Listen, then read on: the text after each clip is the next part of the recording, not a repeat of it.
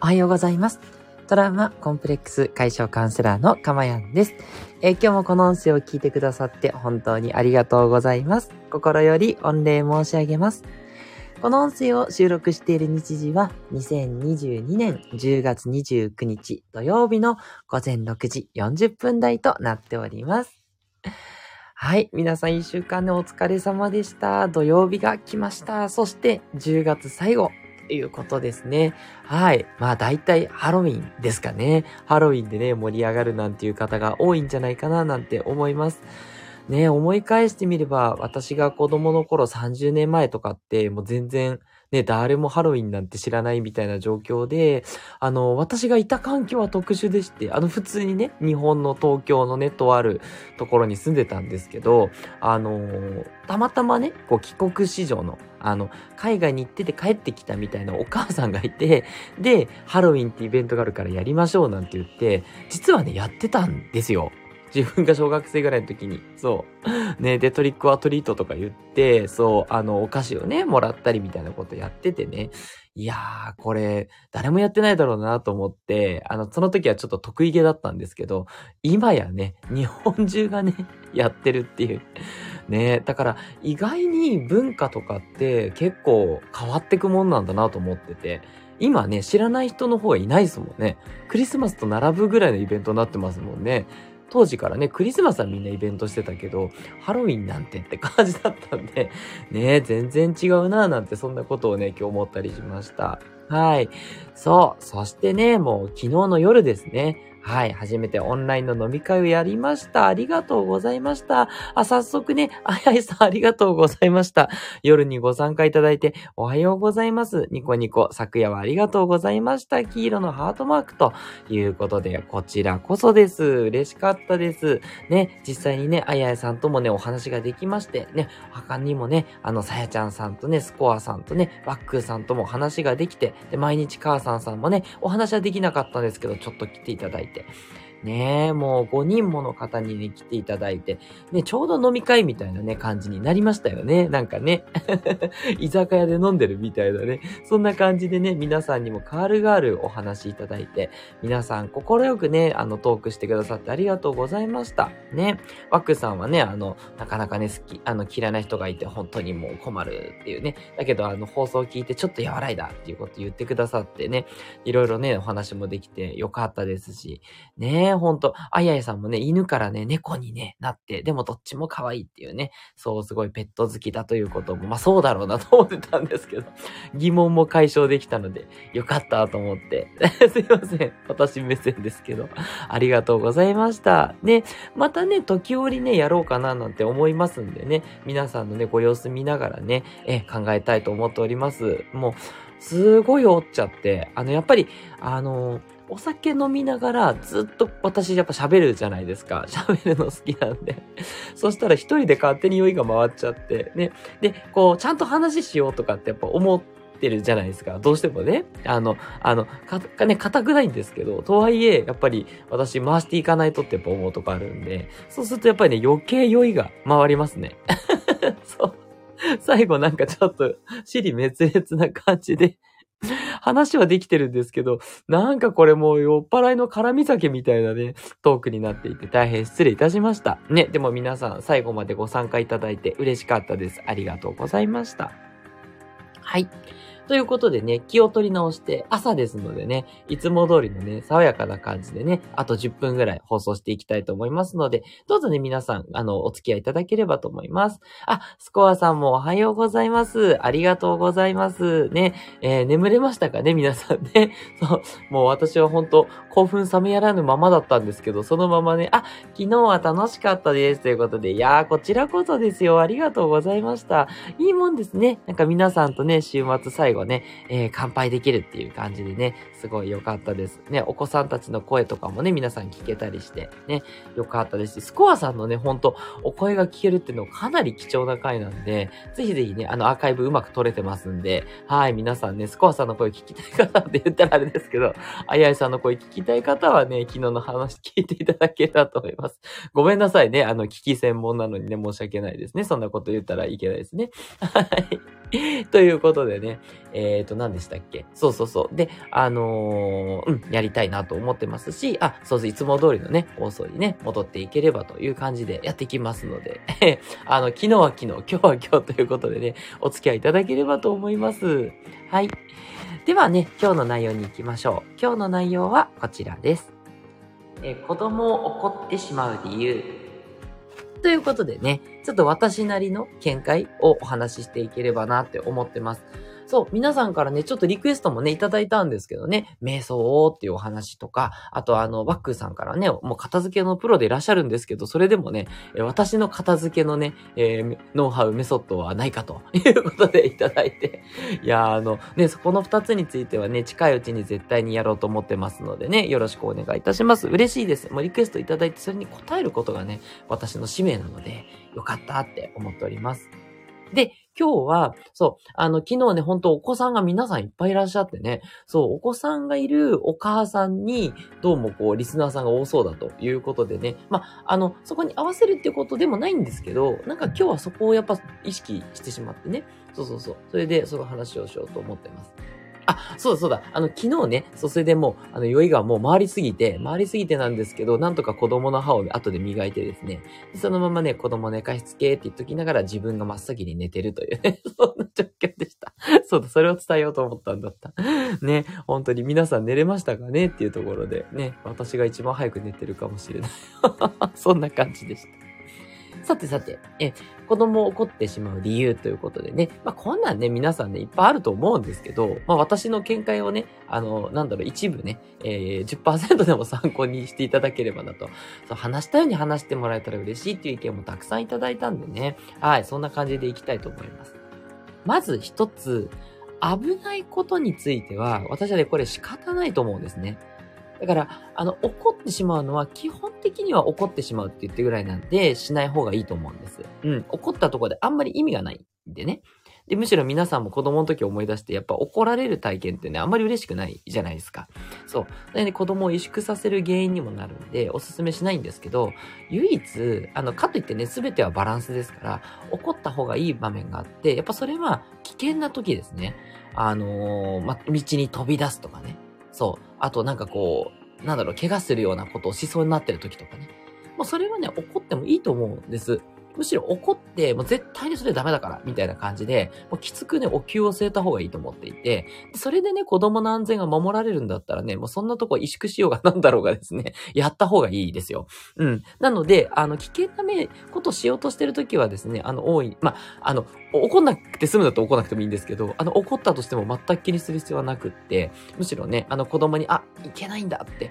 嫌だなって、あの、そういうことを思わせると子供やっぱやらなくなりますから、そういうのは必要だと思います。で、一方で、危なくないんだけど、それでも怒ってしまう。これはね、やっぱちょっと要注意ですね。はい。あの、まず、ないとは思うんですけど、あの、皆さんストレスをね、抱えていて、ストレスで子供を怒ってしまうっていうね、方。まあ、この放送を聞いてくださってる方には、あんまりいないと思うんですけど、それはね、もう本当にね、あの、子供にね、あの、百害あって一理なしですので、ぜひぜひね、控えていただきたい。とはいえ、ストレスがあるからってことだと思うんで、どうやってね、ストレスを解消したらいいのか、ね、そのあたりはね、いろんなことを私これまでお話ししてるんで、あの、皆さんの方でこれがいいんじゃないかなって、処方箋をちょっと見つけていただいて、まあ、私の放送を聞くなり、ストレスの解消法を学ぶなりしてですね、えー、解消いただきたいなと思うんですね。で、そうじゃなくても、なんか知んないんだけど怒っちゃうんだよねっていうね、ここをね、今日はちょっと一番お話をしていきたいんですけども、まず一つは、人に迷惑をかけていることっていうのはどうですかねそれで怒ってしまうそう。あ、もうごめんなさいね、うちの子が、みたいなやつですね。はい。あの、よそのお子さんになんかこう砂を投げかけたとかね。そう。あと、小学生ぐらいだと何でしょうね。まあ、やっぱり取っ組み合いの喧嘩になったとか。うん。なんかこう、言い争ってとか。あと、なんかこう、仲間外れにしたとか。例えばそんな感じですよね。うん。で、これについてはですね、やっぱり本当に相手が嫌だと思っているのかどうかっていう確認はやっぱりいるかなと思ってます。子供同士の喧嘩なんで、そんなにね、あの、親がしゃしゃり出なくてもいい場面って結構あるんですよ。で、私はちょっと自分の反省もあるんですけど、私ずっとこういじめられてきた反省なので、あの中、幼稚園から小学校までずっとね、気持ち悪いだろうなんだろう、ずっと言われてきたたちなんで、あのー、子供がね、なんかこう他の子をいじめてるように見える。なんか一方的に叩いたりとか、こう一方的になんかこう、なんだろうな、力任せになんかしてたりするとね、すっごく自分の中のいじめられてた 過去がね、反応して、それで怒ってしまうってことがあったんですよ。そう。だからね、なんでそんなことするんだ？みたいなね、怒っちゃったりしていて、でもね、子供なんで、まあ多少ありますよ。やっぱそういうことは。ね、恒常的にね、やってたらそれはちょっとどうかなと思いますけど、ね、一時的に嫌なことされたからはん、ね、あの、ムカついてやり返したなんて日常茶飯事ですよね。だから、そういうところにまで全然怒る必要はもちろんなくって、そう、何が嫌だったのって、あ、こういうことが嫌だったよねって言って、子供の気持ちに共感してあげる。やっぱこれがすごく大事ですよね。はい。もう私はもう反省でしかなくて。で、やっとね、最近そういうのもなくなって共感できるようになってきたんですけど、皆さんもね、自分の心の傷をえぐられるようなことを子供がしてると反応するっていうケースがね、あったりしますから、これはね、ほんと要注意で気をつけていただきたいななんて思います。はい。まあ、そういうことでね、自分の心が反応してるっていうことなので、あの、なんでこれ怒ろうと思ったんだろうって、そこをまずね、探ってほしいんですね。で、探った上で本当に起こるべきことか、ね、危ないことだったら注意した方がいいんですけど、もうそうじゃなかったら極力怒らなくてよくてですね、はい。怒るよりも子供に共感してあげるっていうこと、ね、共感できないかもしれないんですけど、でも、あの、仕事でもやってますよね。あの、部下に共感するとか、上司に共感して、ああ、そうですよね、大変ですよね、みたいな感じで、ね、あの、ねぎらうじゃないですか。そう、子供もね、同じです。一人の人格なので、そう。で、自分もそうやって寄り添ってもらえたら嬉しかったっていう自分が知ってもらって嬉しかったことっていうのを思い出していただいて、ぜひぜひね、寄り添っていただけると、子供も親を信頼してっていう感じで信頼関係が出てきていくので、そう、とにかくね、話を聞いてあげるっていうこと。ね、まあ、寄り添えなくてもね、話聞くだけでもね、楽になりますから、まあ、カウンセリングみたいな感じですけど、そう、話をね、聞くだけでもね、子供のに、あの、してあげてほしいな、なんて思います。ね、そんな余裕がないっていうお声はよくわかります。私もそうなんですけど、そういう時こそ、ぐっとね、あの、一つ気をつけて、ああ、聞いてあげようと思って聞いてあげるようにしています。はい。で、あともう一つ、あの、怒ってしまうパターンでよくあるんじゃないかなっていうのは、子供の将来を心配してっていうことですね。ゲームばかりやってるとか、YouTube ばっかり見てるとか、あの、勉強しないとかね。こういうの起こってしまうのは、やっぱり子供の将来を心配してたんだと思うんですね。そう、もっとね、あの、安定した仕事についてほしいとか、将来ね、あの、なんだろう、えっ、ー、と、元気にとにかくね、過ごしてほしいだけだと思うんですけど、でも、それでも、ずっと遊んでたら不安になるわけですね、親としては。そう。でもね、思い出してほしいんですけど、じゃあ自分が子供の時どうだったかっていうね、ね、決してそんなね、あのゲームばっかりしてなかった、YouTube 見てなかった、ちゃんと勉強してたっていう人、どれぐらいいますかっていう話なんですよね。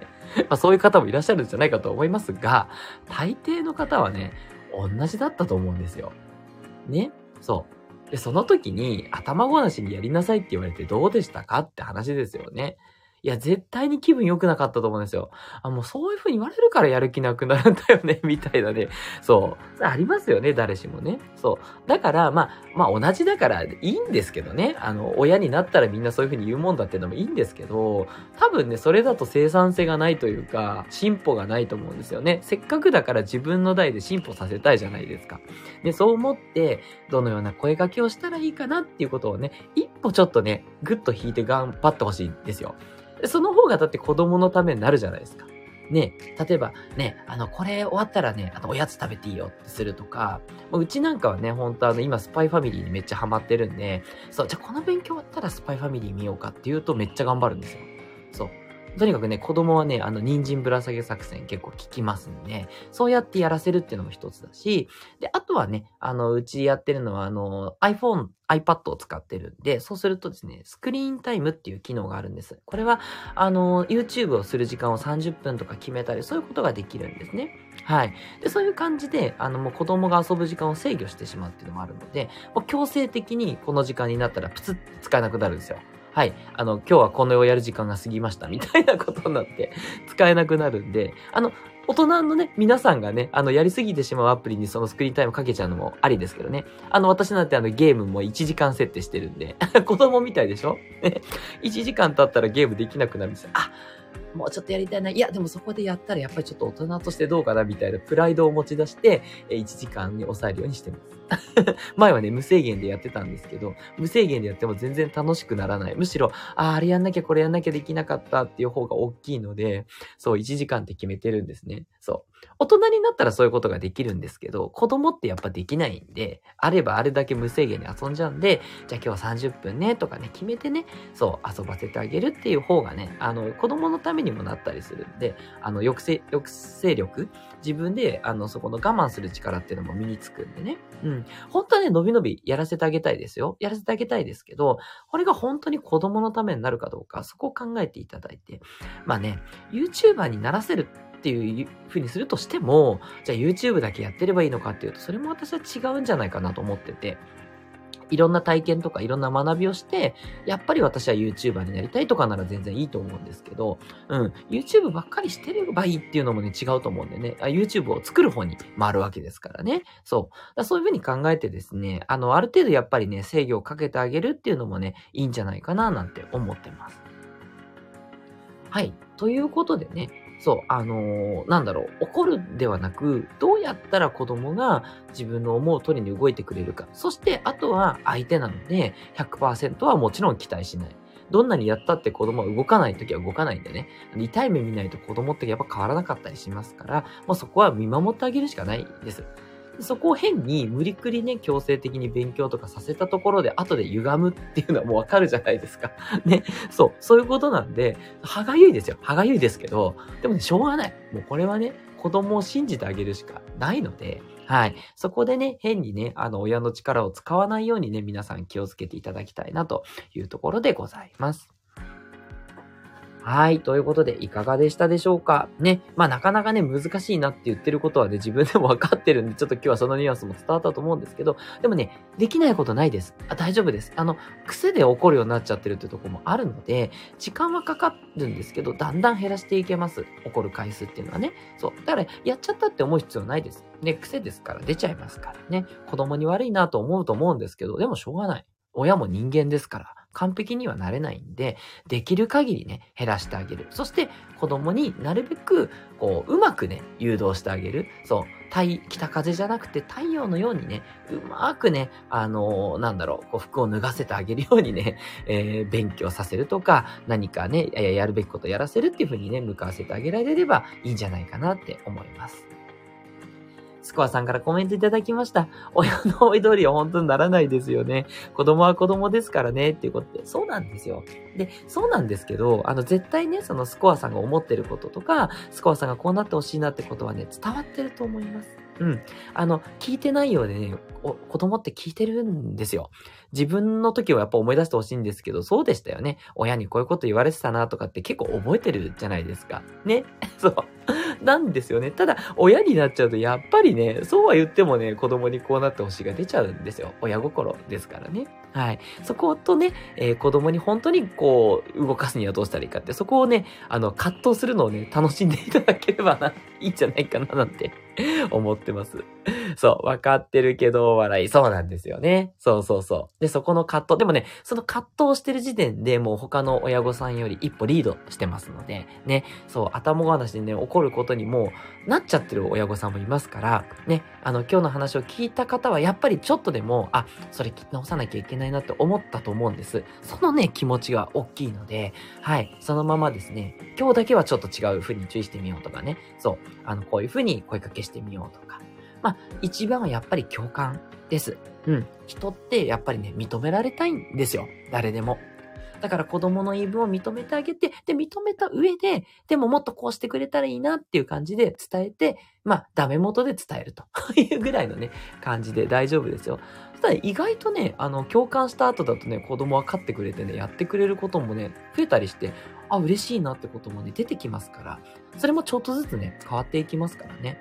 親が変われば子も変わる。ね。もうそれはどんな人間関係でも同じですよね。はい。